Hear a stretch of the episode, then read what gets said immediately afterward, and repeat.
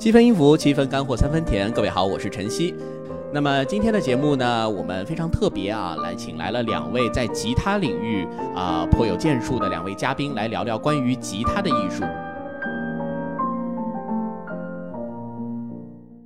好，那首先来介绍一下我们今天的两位嘉宾啊。首先，我们中间这一位是啊，吉他艺术家高毅老师，他是啊著名的吉他演奏家，也是手工吉他的制作家，现任上海市吉他艺术协会会长。来跟大家打个招呼。哎，大家好，我是高毅，很高兴和大家见面。好，那边上的这位呢是徐明鹤老师，他也是古典吉他演奏家、吉他的作曲家，现在任职的是上海市吉他艺术协会的秘书长。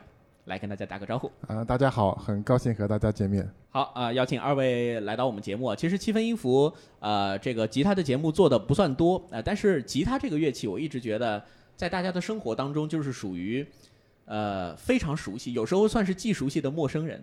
但是真正在古典音乐、古典吉他领域深耕的人却比较少。所以我们今天第一部分就来聊聊吉他艺术整体它是大概怎么样一个发展。要么我们先聊大的，从世界。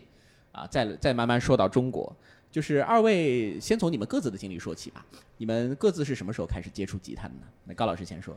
啊，我呢是七零后，啊，我接触吉他呢是在高中阶段，也就是十六七岁的时候开始接触到。让我算一下，七零后高中阶段那是非常早了，八几年，八几年，嗯，那个时候开始接触吉他。当然那个时候呢是全国是一个吉他热，嗯，呃，很多年轻人都喜欢吉他。然后吉他的普及率也非常高，大家如果再能够背一把吉他，也是个非常时髦的事情。呃，学的时候有没有什么其他的目的？这个也倒没有，因为是这样，我是一个机缘巧合。我朋友呢有一支吉他，还有一本教材，但他看不懂，他学不会，然后我就借过来。啊，没想到我用了一个星期的时间，就把初级的入门就已经开始入门了。啊，天赋型选手，这个就属于啊，所以朋友的吉他，然后让你偶尔入门了。哎，对，是这样，因为我从小是学习音乐，我是学民乐的。哦，呃，什么乐器？呃，所学竹笛。竹笛啊，我本来以为都是弦乐，我第一想到的是琵琶或者二胡。呃，没有，可能在我们那个年代的时候，普及率比较高的是民乐吧。嗯，就是能够得到一个呃相对系统的音乐学习。啊。啊，然后吉他就开始慢慢演奏。那从什么时候开始慢慢的想把它变为职业了呢？呃，我是大学毕业以后呢，我就三年，然后我就去了中央音乐学院。跟陈志老师开始学习古典吉他，嗯，啊，那个时候应该是真正的步入了古典吉他的系统学习。哦，从那个时候开始，然后等于毕业以后就一直从事这个吉他演奏的行业，一直到现在。呃，吉他演奏呢是这样，就是在中国呢，吉他的尤其是古典吉他的发展呢，是经历一个从社会到学院的这么一个过程。对，因为只有到九四年的时候呢。中央音乐学院才第一次开设了古典吉他的本科的专业。九四年啊。对，在那之前的时候呢，古典吉他呢一直处在一个社会性的一个爱好者的群体的这样的一个阶段。嗯。嗯，因为我是在九二年就已经大学毕业，所以就是到中央音乐学院呢是进行一个单科的学习。在那之后呢，因为我是在文化文化部门工作，所以就一直也是一个处于一个业余爱好和业余。呃，和专业并行就是不是纯职业的阶段，就是有这样一个阶段是比较复合的身份。哎，对，是这样。啊，然后慢慢的就水到渠成的这样发展。呃，古典吉他的发展呢，一直到现在呢，一直是一个小众群体啊。它毕竟它是需要一定的门槛，它的学习需要系统的专业训练。啊，在社会绝大多数呢，对吉他的认识还是处在一个民谣吉他弹弹唱唱这么一个阶段。对。啊，所以呢，古典吉他呢，始终是属于在吉他领域里面一个曲高和寡的状态。啊，比较小众。那您当时入门的时候是从民谣开始，还是说直接就上手的是用古典吉他？呃，当时入门的时候是不懂什么是民谣，也不懂什么是古典，呃，然后就拿到一把吉他，还有一个，还有一本吴子彪老师的一本教材，就开始入门。当时里那本教材里面也有弹唱，也有曲目，反正就是都混在一起，也有五线谱，也有六线谱，也有简谱。就是肯定是先弹，弹了以后，可能慢慢才找到这种风格流派啊，这样一些东西。呃，我呢，从古典的一个入门呢，实际上呃。从我个人来讲呢，可能唱歌对我来讲并不是一个最主要的爱好，所以我比较喜欢弹曲子。这样就自然而然的就步入了古典的这么一个状态。哦，了解了，了解了啊，是这样一个状态。来，徐老师，徐老师说说你的，你应该比高老师肯定是要年轻一辈，对吧？我是八零后，八零后啊，七零后，八零后，哎，这做了个九零后啊。就是高高高老师毕业的这个九二年，正好是我出生的这一年。是我我应该是赶上了一个非常好的时代，就是高老师他。他说的这个九零后，就是九零年之后，中国第一代的这个中央音乐学院塞戈维亚这个专业班的学习，其实是中国的吉他最辉煌的一个时期。他通过这个这个中央音乐学院的陈志老师的一个班，给中国的吉他就是整个产业撒下了春天的种子。嗯啊，就给我们这后来十年带来了很多专业的老师给我们培训。那么我就是基本上赶上这个好时间了。我你还正好赶上改革开放，是是，对对，整个就是整个经济的这个就是大家的这个文化消文化消费都非常的厉害。我从小是学民乐的，我是拉二胡的，在我们学校的是乐团的 首首席，对对对，然后就乐感是应该来说是比较好的，所以我后来大学的机会学吉他就学的特别快，然后就一直的就是当时都是社会化的教育，就一直换老师啊，直到我后来就是通过演出认识了高毅老师。高老师呢，他给了我很多的舞台的这种教学的很宝贵的经验，然后很快的就在上海的很多的音乐厅也好，大型的这种演出都能够登台，就是给一直就做的不错吧，就是成为一个舞台演奏型的一个。那后来有很多机会继续不断的深入学习，包括到中央音乐学院跟陈川老师就继续系统的学习，然后近几年呢就主要开始呃有新的一些发展，因为这个行业细分了，比如说我们高老师。开始在制作领域开始成为一个非常有威望的这个制作家。我自己呢就开始从事这个吉他合奏的教学，因为吉他合奏现在特别流行。对对，大家都知道每个乐器可能都有合作团。你比如说长笛有长笛乐团，你说些口琴乐团、大大小小，是的。那么吉他也有，就是做合奏的教育。然后还有是吉他作曲，这几年开始搞吉他的作曲，因为他还需要有属于他自己独立特性的作品。就开始更深入的去发展自己的这个专业吧。嗯，就是从一开始的入门演奏到现在变成了多面手。那如果你做这个乐团的话，你自己也有指挥的身份是吗？呃，对，我们还学习指挥，对，专门的指挥。所以这就是我们常说啊，这个。古典音乐当中的人才也是经常他是作曲家、演奏家、指挥家复合在一起。这个时候有时候不是他刻意为之，而是你到了一个阶段的时候，自然会去做这些事情。嗯，对，是是这样的。呃，所以你自己还创作一些作品？对我创作一些作品，这几年都有很多原创的作品陆陆续续发布。要不直接那个你推荐一个你自己就是觉得。比较满意的，比较喜欢自己原创。我就推荐一首我写的《长沙印象》吧，就是一首有中国风格元素的一些作品。长沙印象啊，长沙印象，它是三个乐章嘛，第一个乐章叫岳麓山，第二个乐章叫做这个橘子洲，第三个乐章叫臭豆腐。对，我刚想说有没有臭豆腐，我第一反应是长沙的辣味跟它的臭豆腐应该是比较比较鲜明的。因为我们我们的中国的这个吉他作曲，它肯定是在一个乐器发展到一定之后会。衍生的，因为它它必须要有第一个是西洋乐器嘛，你到了中国之后生根发芽，你得有民族特色的东西，对吧？有融合我们自己文化的东西作品，对吧？这每个乐器到最后都是这样的。啊，你这三个乐章里面如果挑一个，你会选哪个？臭豆腐，呃，都可以，都可以啊啊！给大家还是放一个臭豆腐啊，听起来就比较 比较比较好玩一点。呃，它是一个第三乐章是比较快一点的啊，对，比较欢快的，就是一个人他逛街去一个老街，嗯，大概这个意思吧，去走啊走，然后闻到这个很怪的这个臭味儿，他就嗯，这这个这时候和声就变得比较怪异了，比较诡异，听起来有点像三弦的味道啊。对，然后就是他就走，然后他会用吉他的这个特色，我们这个吉他它是很有。模仿力的，他会模仿这个中国那个那个马路上热闹的这个，就是猴戏耍猴那个锣，还有就是市井气息，哎，对，是舞龙那叫那种兴奋感，嗯，大概就这个意思。好，来我们在节目里面来听听这个作品啊。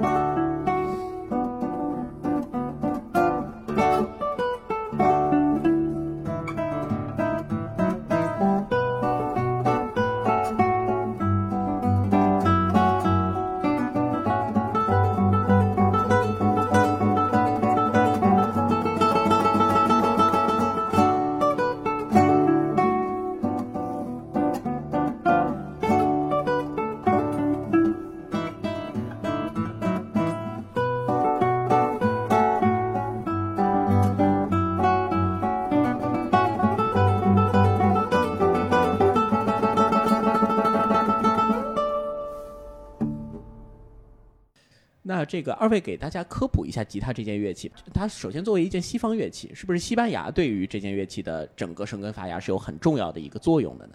呃，吉他这件乐器呢，它实际上是弹拨乐器的其中的一种啊，一个分支。呃，像中国的琵琶呀，以及我们新疆的冬不拉热瓦普啊，也还有这个。中东的乌德琴啊，以及吉他、比维拉，这些全部都是一个属于一个弹拨乐的系统。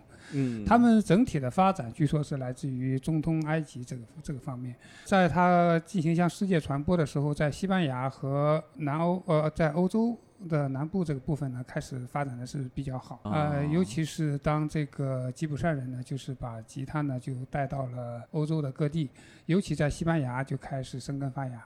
啊，所以就是我们现在所有的吉他，可能它是源于西班牙，但其实西班牙的吉他还要再再有一个起源，中东的这个弹拨乐器的鼻祖。弹弹拨乐器。哦，是在中东这边，啊，这个倒是了解的比较少。哎，为什么到了欧洲，它会在西班牙呢？实际上，吉他的发展呢，西班牙是比较知名呢。其实有两种原因，第一种原因呢，就是弗拉门戈。我们知道，弗拉门戈吉他、弗拉门戈舞蹈都是跟吉他是分不开的。嗯。啊，它的在全世界也形成了一个名片。另外还有呢，就是古典吉他。古典吉他是由于呢，在二三十年代的时候，西班牙最著名的古典吉他大师塞格维亚在全世界进行巡演，巡演，所以对全世界的古典吉他的发展起到了一个不可磨灭的一个推广作用。所以从这两个方面来讲呢，就是整体的印象就聚焦在了西班牙。西班牙。而古典吉他的沉淀的话呢，在呃意大利、在德国、在巴黎其实都有，也都有，也都有很多。在欧洲，尤其呢，到了在航海时代呢，大航海时代呢，呃，西班牙把吉他呢，就是随着他们的文化意识传到了中南美洲，这个也是一个非常大的一个发展的一个呃一个方面。呃，刚刚高老师提到了一个很关键的，可以算是音乐事件啊，就是塞格维亚的全球的这个巡演啊，这个您刚刚说的是在什么什么时间段来着？这个是大概什么时候？塞呃塞戈维亚的巡演呢，它的一个黄金期呢是在三几年到五几年之间，就是一九三几年到五几年。对，一九三几五几年这样一个阶段。他曾经在一九三七年到上海来过。一九三七年来上海。对，在上海曾经演出过。啊，这本来呢是一个传说，我们呢都对这件事情呢就是都持一种怀疑的态度。但是呢，我们协会的一位。会员他专程到图书馆去为这个事情去查文献、查资料，居然查到了他在真的找到了他在上海南京路的那场演出的那个小的报《申报》的一个宣传广告。哦，这个这个很经典啊！所以就是我们说这个呃音乐的发展确实跟在九几年，就是二十世纪的时候，跟现在的逻辑是不一样的。因为那个时候完远不是互联网时代，那个时候甚至不是信息化的时代。一九三几年连唱片行业都没有怎么发展起来。所以确实，这个巡演可能它会有很关键的一个因素，或者这个是第一颗种子。那国外还有什么样的一些重要流派呢？那我说一下吧，就是就是咱们现在认识到这个吉他成为一个世界性的乐器。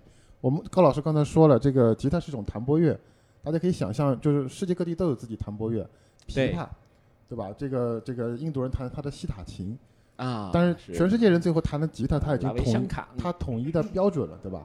它就相当于咱们就我一直跟学生做个比喻，就是说，相当于有各种各样的猿猴，这猴那猴，这猩猩那，但是这个吉他它进化成了人类，统治了整个全球，有带有这种性质，就是全世界最后吉他都是统一标准，你到任何一个拉丁美洲小国家，它都长得一样，他弹的吉他，他他他的这个弦和他的这个品，它的句弦剧的长度，包括这个他弹的哪怕练习曲，可能全球都已经标准化了。嗯，吉他成为一个世界性的乐器，所以我们统称把这个钢琴、小提琴和古典吉他称为三大乐器。哦，这个它它的发展，它是有一些特殊性的事件和人物推动它的。吉他最早的时候跟鲁特琴是混为一体，混为一体的，就是鲁特琴弦多，对吧？对它的它的它就是因为不规范，有的十三弦，有的九弦、八弦、七弦，所以制作成本也很大。最后西班牙的这个可能是西班牙人最早的把这个吉他就定为六弦琴的规范化。安东尼奥托列斯，托列斯对对对，零零年左右的时候，这个时候早期一九零零年，对那个托列斯，所以他离不开当时的一些很著名的演奏家的推动，比如说塔雷加，他就是西班牙人，是啊，所以他规范了吉他的演奏的动作和吉他的技巧。因为在这之前，吉他呢有一个短暂的辉煌，就是费尔南多·索尔在古典主义时期的。嗯。那朱利亚尼啊，他们这个辉煌主要在巴黎这边特别的辉煌，巴黎学派。但是呢，这个一九一八三零年之后，吉这个本来很热闹的吉他，突然之间就没人玩了。对，这是个很重要的时间标志。主要原因就是因为西方音乐它在进行很大的一个过渡，是从古典主义到浪漫主义的一个变化，而且钢琴的这种和关交响乐团的钢琴太强势了，对它的和声表现力让古典主义时期的那些吉他手一下子没法适应。啊，所以甚至那个卡路里自个儿都开始改变弹奏方法，他弹奏是要把大拇指弄出来，他说这样我可以多按一个音，七和弦变九和弦，就这样的，啊，就这个时候就是嗯出现很大的变化，而且吉他的音量比较小，吉他有几个很致命的缺点，这个缺点严重的限制了就是十九世纪吉他当时的那种发展，对，它有第一个就是它声音比较小，它没有办法跟交响乐团合作，对，就是你不能弹弦，对，当时还是是羊肠线那个时候，羊声音比较轻。现在是什么弦？现在是尼龙弦。尼龙，那得到一九四几年之后了。嗯，就是塞戈维亚也对这个做了很大的贡献，一直跟那个那个尼龙公司、尼龙尼龙弦的那个工厂就去合作。合作。吉他还有个第二个很大的缺点呢，是它的这个它的作曲特别难，就是我们这个吉他发展史上没有一位像贝多芬或者是蒙德尔松、舒曼这种级别的作曲家，标就是英雄式作曲家。啊，对对，那咱们就咱们就说这个 Big One 那个那十个为吉他做过一首奏鸣曲。为什么呢？就是因为你不了解吉他这个乐器演奏方式，你是没法给他写写作品的。是这个道理。它是一个和声性乐器，它在演奏的时候，它有你在作曲的时候有个限制。咱们举个例子，你在钢琴上弹哆来咪发呃哆来咪嗦拉五个音，你要同时弹下去，其实很方便的。对。你一个小朋友呢，跟他讲一下哦就轻，但是吉他上你是弹不出来的。哦，是这个原因。你的手就按不了，你五个手指，你最多能发六个音，一个手按三按按三个音。这六个音的排序还受到你手指的这个这个能不能位置限制。你的人的手，他有些是反人类是做不到的，所以他必须在精确的一个演奏基础上去才能去为吉他去作作曲。所以历史上咱们有机会跟吉他接触的大神就是舒伯特。和这个帕格尼尼，呃，帕格尼尼，嗯，还有就是这个布廖子，但是舒伯特和布廖子他们都是伴奏弹和声的，这个现在他们是自己弹吗？他们就是弹和声而已，就是伴奏。那那也很不容易了。对对，但舒伯特那时候他条件不好，他据说舒伯特早上起来都是饿醒的，没钱吃早饭，拿起吉他写点声，他是写声乐的嘛，那个艺术歌曲，艺术歌曲的后来后来在他的朋友迪亚贝里的资助下，他。获得了一台钢琴，他以后再也不用琴。那个迪亚贝里他也是一个很有名的作曲家，对吧？贝多芬对对，迪亚贝里贝多芬写过他的主题变奏嘛，所以他就出名了。那是因为贝多芬写了他的迪亚贝里主题变奏曲，迪亚贝里他会写吉他奏鸣曲，他写过。还有包括十八世那个十九世纪的胡梅尔，嗯，维也纳的胡梅尔，他们也为吉他做过。对对对，但是后来就是销声了，销声匿迹了，就是这两个大的原因。但是到了塔雷加时代之后，又开始崛起了，又是因为塔雷加呢，把大量的这个这个吉他作品创作出来了。嗯，他本来是个钢琴专业。这这，我们先总结一下前面的塔雷加，等会儿放到后面，因为这块信息量很大啊。就是说白了，其实，在主要的这个十八世纪，就或或者我们对古典音乐比较熟悉的这个听众啊，就是基本上贝多芬、莫扎特的时代，那个时候开始吉他作品其实很少啊，主要是因为它音量很轻。然后写的人也应该是这个时代吉他还是挺辉煌的，就是就是这个是，但是他们之后就没有了，就是相当于是早期浪漫主义，嗯，就像肖邦那个年，在后面一点年那个年代吧，肖邦、舒曼、门德尔松的年代，一八三零到一八七零这个年代啊，了解了，是这样一个情况。所以那舒伯特他给吉他写过作品吗？他写过，他应应该是他的那个三十九首声乐声乐的那个套声乐的套曲里面，咱们听的小夜曲。对，梆梆梆梆，对我刚想说这个，它就是吉他，所以它本来是吉他的伴奏嘛。对，它原第一稿就是手稿，就是我有那个手稿，欧洲出版很厚的一本，那个就是全部手稿，它那个伴奏就是用吉他和声写的。哦，怪不得这个那么的吉他音型，对，那个其实不是一个典型的钢琴音型的伴奏，梆梆梆，对对对对，那那都是非常哦，所以它第一版是给吉他。还有那个柏辽兹用过的吉他都在博物馆里陈陈陈列着。柏辽兹他是一个不会弹钢琴的，好像的一个对他不会弹钢琴，但是他会弹吉他。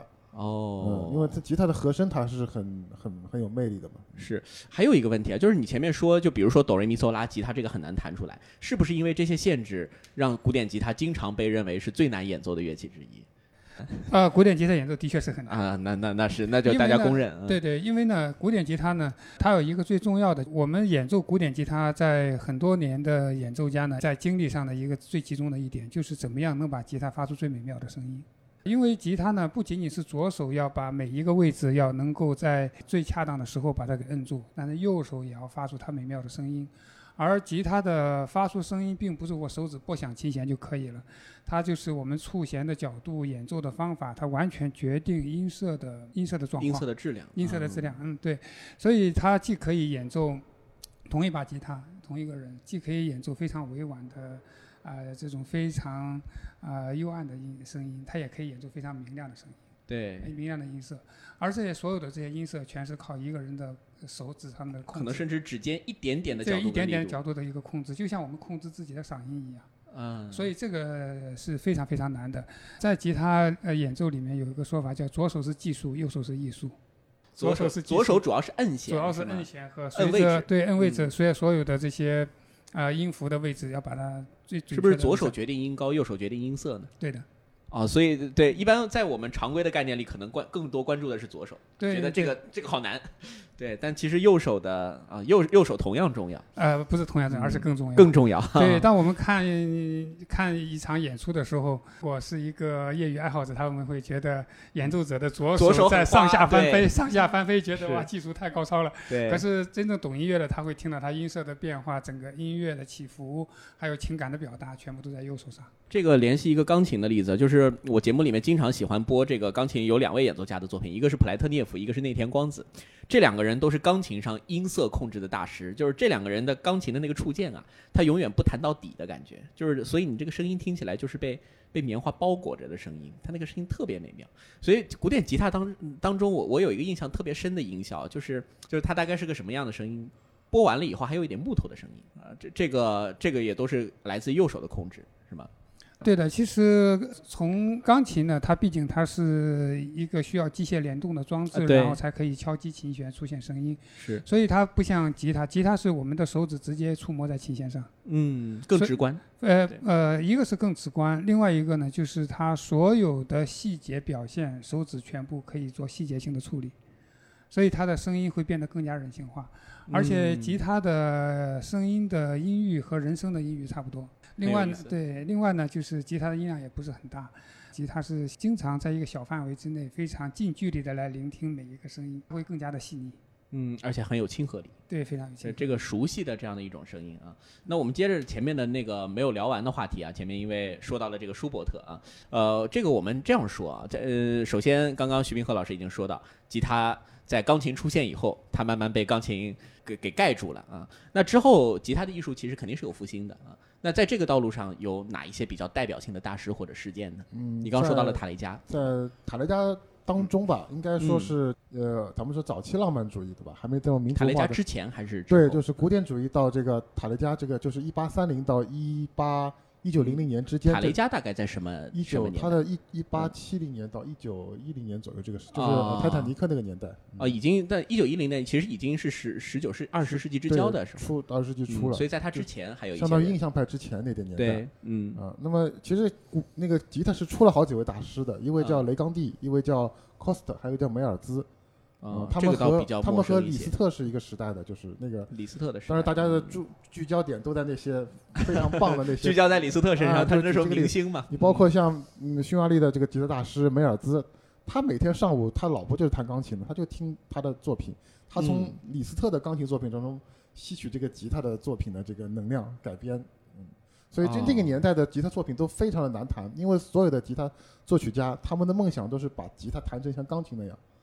哦，对，就是这个特点。你看舒伯特一个奏鸣曲多少时间？十来分钟一个乐章，很正常的吧？对，是吧？都是十分钟一个乐章的，所以那时候吉他的曲目都非常难弹，而且和声也很复杂。嗯，包括当时说雷冈蒂，当时他晚，他最后的时间，他都成为一个手风琴演奏家了。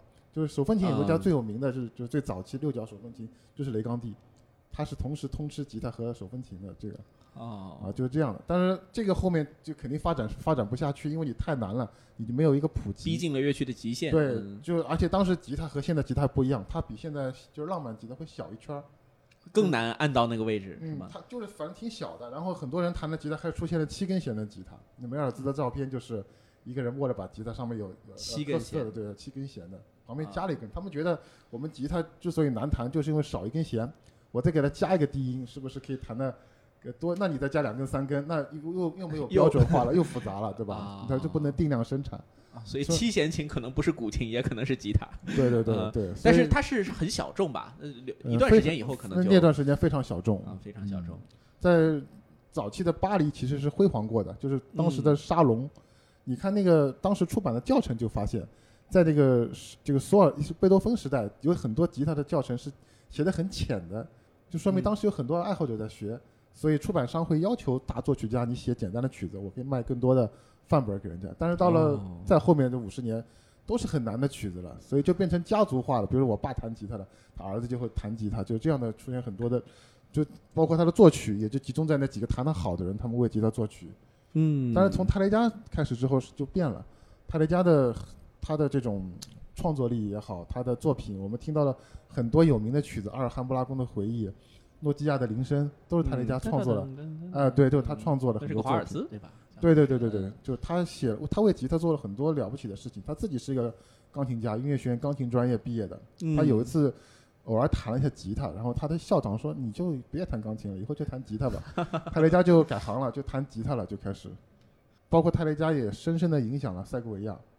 所以塔塔雷加做的这个事情，除了就是可能跟我们理解的不同啊，我们过去理解一个作曲家的伟大，可能是感觉他把某个事情推向了极致。那可能对于塔雷加来说，他是不是让吉他变得更通俗了呢？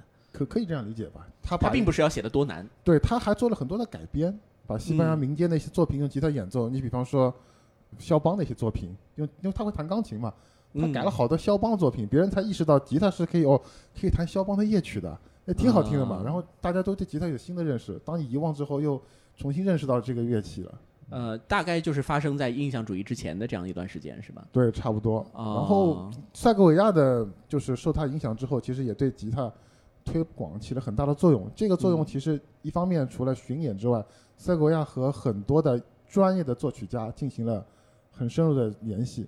嗯，就在塞格维亚之后出现了第一代，就是职业的这个作曲家。音乐学给吉他写作作专门做对，比方说有比较有名的是维拉罗伯士啊，法国的庞塞，还有意大利的泰迪斯科。泰迪斯科就是就是那个他有个学生就是叫 John Williams 写电影配乐的啊，泰迪斯科。然后他们为吉他写大型的奏鸣曲，二十分钟的奏鸣曲，然后写协奏曲。因为这个时候吉他已经改，就是扩音功能，它可能已经。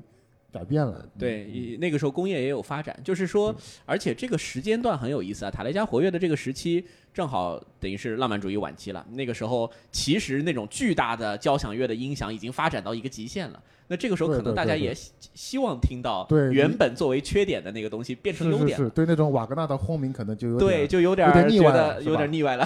所以那个时候吉他像一股清流。所以当时就很多的，包括托呃托勒巴，然后是图里纳那些法雅那些很有名的大作曲家，但是达不到那个别格湾那种像肖斯塔科维奇那种级别，但是也是不错的专业作曲家，准一线。啊，准一线的对，但人家是一个国家的一号人物嘛，基本上。对对对。然后就为吉他开始作曲。但是这个时候又遇到个很大的一个弊端，就是那个时候因为主流的学术作曲不再像浪漫主义时期那样的赏心悦目了，他们可能写 写一些比较现代派的，对对对，这好一点就是好一点就是新古典主义这个风格，对。啊，那还庞塞那种还能接受啊，有些很十二音律的东西可能一般人就听不懂，但是好歹吉他在学术界有地位了，这样一来的话，就是全世界各地的专业开始开，就音乐学院开吉他专业了，啊，西方就开始包括从从西班牙开始吧。的那个马萨兄弟嘛，他们就开始搞那个，对吧？音乐学院。那么吉他进入系统的音乐学院学习了，从一个民间的乐器变成了一个学院的乐器。这个事情对吉他发展是非常相当重要啊！包括唱片业的大发展，对，给大家很大的一个传播上传播性。然后在了这个呃一九四几年之后，吉他又经历了第四次很大的发展，对吧？之前是索尔时代的那个古典主义。啊，对，古典哦，所以索尔是古典主义的。古典主义，哎，索尔刚刚都没展开说。啊，索尔其实就是当时一八三几年的时候，一一一八一零年的时候，一第一就是你说最呃哦哦，朱利亚第一批，就巴黎新巴黎学呃巴黎学派最旺的时候。第二代是塔雷加，第三次是塞戈维亚，第四次的他的兴旺其实是不是跟古典吉他有关？就是芬达工厂把吉他就是电吉他发展，包括哎，包括美美国的那些爵士乐。布鲁斯音乐的大发展，还有 Beatles 这些流行音乐的发展，Rock and Roll 了。对对对对，他把吉他这个文化给做起来了。就大家觉得弹吉他是一个很很有意思的事情。是的，包括后来你看我们小的时候，那个我为歌狂搞乐队，对对对，杨德那时候，楚田歌，对，就大家就是弹吉他是个文化，就是那古典吉他也不会说他们不是我们一家子的，所以只不过我是家的一个组长。然后像我们吉他协会也不是光古典吉他，什么什么都有，弗拉明戈啊，包括爵士吉他，他们各个小派很有，我们有九个专业专业委员会，九个小派，包括尤克里里都是，就整个吉他就特别热闹，它成为。现在二十世纪可以说最火的乐器，跟它这个流行音乐的影响也很大。对，是的，没错，这个可能真的在吉他身上是最最典型的这种所谓的文化跟流派的融合。换了其他任何一件乐器，我们如果以钢琴来做比较的话，它更多其实还是拘泥在古典跟学院派之间。当然也能弹流行了啊，但是它不像吉他在这种这这么多流派里面都能得到特别适合的角色。对，所以我们这个吉他，所以在这个行业发展当中呢。也孕育了很多新生的这个文化力量，嗯，特别是大家对这个吉他培训可能就有一种误解，觉得吉他是花很小一笔钱可以很快学会的。我其实也有这种误解。啊，对，这个其实有个特点，就是弹唱的。我刚才就是说到这个吉他演奏有个特点，它，我们如果说弹钢琴要弹个哆来咪发嗦拉西哆，对，我要弹到哆来咪发嗦拉西哆这个速度，我觉得是很快的。嗯，但是吉他你要弹到这个速度的话，你得练好多年，因为吉他如果你要弹一个哆咪嗦咪哆嗦咪哆这个分解和弦，它是很快的，所以就变成一个快餐式的教学，就是把那个伴奏独立出来了，叫民谣吉他。啊，但是这个也很好呀，我觉得也是学音乐的一个入门门槛很低的一个。对，先把人引进来。对对对，对我们推广这个吉他文化是挺好的。你要培养出一个古典吉他弹老师是非常很难很花成本的，他自己就是要筛选很过滤很多人。他有很坚定。对，所以就作为我们行业来说，也会有大量的这样民谣吉他老师在不断的进修，让他们的整个综合的这个演奏能力提高。他可能不是弹的特别精古典吉他，他也能弹一些初级的曲目，就是这样一点点发展这个行业的。啊，所以这个行业现在听起来已经非常非常丰满了，各种文化。那我自己也很好奇的一点，就你刚刚说的，你们有九，就是呃，当然协会的我们可以后面再说啊。就是你们有九个不同的这个分派，呃，就是我们现在市面上经常听到古典吉他，这个节目的听你听友可能比较熟，还有民谣吉他、指弹吉他，啊，各种各样，这些大概有什么样的区别？大概有多少种主要的类型呢？大概有多少种？嗯，你像古典吉他，第一个。啊，可以说是分开的一个派别，那就是说是弗拉门戈吉他和古典吉他。弗拉门戈吉他里面呢，它又分为专门弹节奏或者弹主旋律。哦。那么古典吉他呢，随着传到南美洲以后呢，它就开始有分化出了民谣吉他，就用了钢丝来代替来代替那个尼龙弦，钢丝弦代替尼龙弦，然后就是发展出了这一个像美国的乡村民谣。啊，就是使用像马丁啊、泰勒啊这样的一种啊民谣吉他，所以民谣吉他主要的特点就是它那个换了钢丝弦啊，对，换了钢丝，所以它的声音会有什么变化？它声音变变变得就是一个是音量比较大，嗯，另外呢就是它的声音呢就是出来的会比较快、比较明亮、比较亮丽，它比较适合像美国乡村歌手他来拿来伴奏哦，啊，这就是牛仔的感觉，牛仔的感觉就有啊，对，然后呢，随着工业化进步呢。把下面的一个是那个呃吉他，你知道下面它是一个像音箱一样的空的一个箱体，对，它产生一个自然的一个共鸣。那把它变成一个实木的，然后加上了电声的元器件，就出现了电吉他。电吉他。然后就开始引入了乐队的发展。那么电吉他又又根据它的音的高低的不同，分为电吉他和电贝斯。啊，对对对。电电然后就组成了乐队里面最重要的两个两件乐器。一个旋律，一个低音。一个旋律低音啊，那那个就变电吉他、电贝斯。嗯，另外呢，还有一种呢，在夏威夷那边以这为代表，就叫做夏威夷吉他，放在腿上横弹，然后会用一个拨片，会用一个金属的圆棒，它会出现一个非常美妙的滑音，那叫在腿上横弹。对对对。哎，我倒没有怎么见过这种吉他表演。啊，现在这个是听到听说过，听到听说过，但现在是比较少啊，那演奏的人比较少。在中国，在呃八九十年代的时候非常风靡，那个时候有一部电影叫《前海姑娘》了。啊，那时候有一个插曲就非常非常的风靡。那个当时的演奏者就是我们协会的早期的我们一个秘书长姚忠老师，就是现在是上海大学音乐学院的教授。啊。是他当时在录音这这首曲目。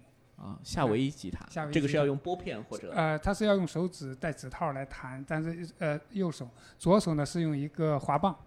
就像一个钢笔一样的那个一个金属棒，就会不会有点那种斑鸠的声音？是吧？哎，对，它是可以有这个上下的这样的一个滑音。啊。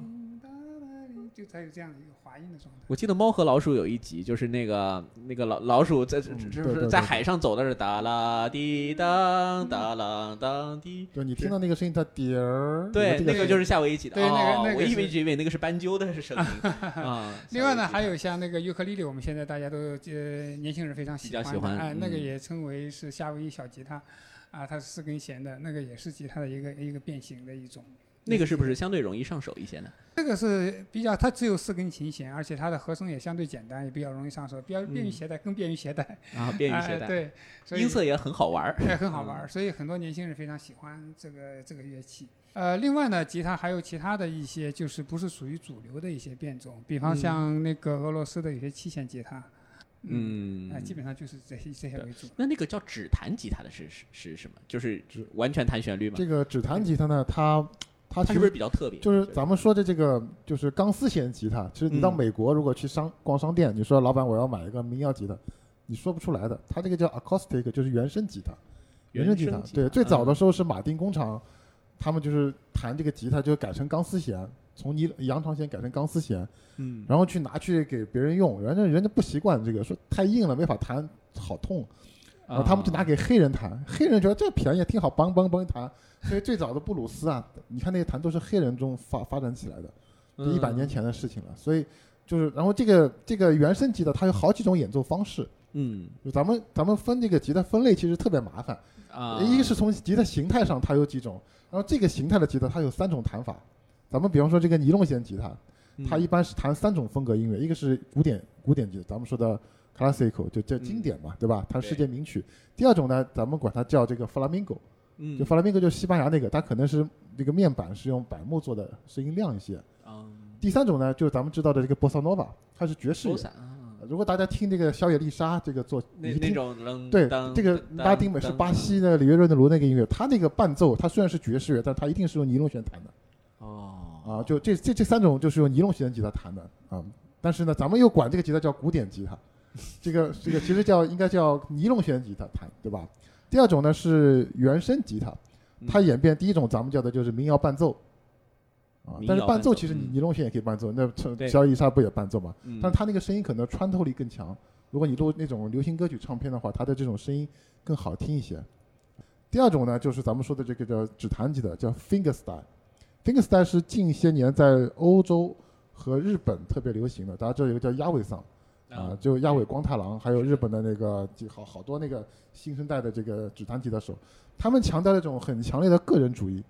这个个人主义是什么呢？就是说我一个人把一首乐队完成的作品，我一个人给他全解决了。啊，我举个最简单例子，比方说一个很欢快的一首周杰伦的歌曲，他又在上面敲板，又是就打旋律，然后就一下子就实现了整个曲子的一个演奏的一个独奏。当然，他们也创作了很多现代的 New Age 的风格的作品。嗯，这叫 finger style，我们叫指弹吉他，所以这个做指弹吉他在现在在大学生里面非常流行，非常流行。我们当时有这个社团，所以我才会有这个问题。对对，所以他就是一些大学生现在可能弹古典吉他人没有那时候多了，对，他们被指弹这种英雄的文化和流行的气息所所吸引，嗯啊，就是非常时尚嘛，而且他们可以站着弹，抱着琴，关键这个打击的声音就是很吸引人嘛，像吉他里的 B box 的感觉。哎，对对对对，有点像，他会他会融合这些东西，当然也有。弹小清新的这种，光是分解和弦的这种，或者是主旋律带，它它是一个独奏作品，啊，然后是这钢丝弦吉他，还有一种很大的演奏是美国的布鲁斯，就 B B King 那种，他们都是弹这个钢丝弦的吉他的，他那个柔弦嘣那种那种布鲁斯的声音，推是推摇摇晃的声音，对，梆梆梆梆梆梆梆，就这种这种布鲁斯音乐比较多的，啊，这个就咱们叫原声吉他，剩下的就是那电吉他，咱们叫电吉他，它也演奏很多风格的，比方说摇电吉他。摇滚乐它是一种，就黑色死亡金属啊，包括那个就包括方克那种，他们都弹这些东西啊，不，太也可以弹流行，Beyond 嘛就是流行嘛，对吧？对，大概是这样分类的。啊，我你刚刚说的时候，我脑袋里啪就在在各种思维导图。确实，这这个这个是吉他一个很很大的特点，我觉得就是你的分类方式复杂了以后，首先当然你形制上、音乐风格上啊、弦上面、演奏方式上可能都可以分，这说明吉他文化现在已经到了一个非常丰富的这样一种程度。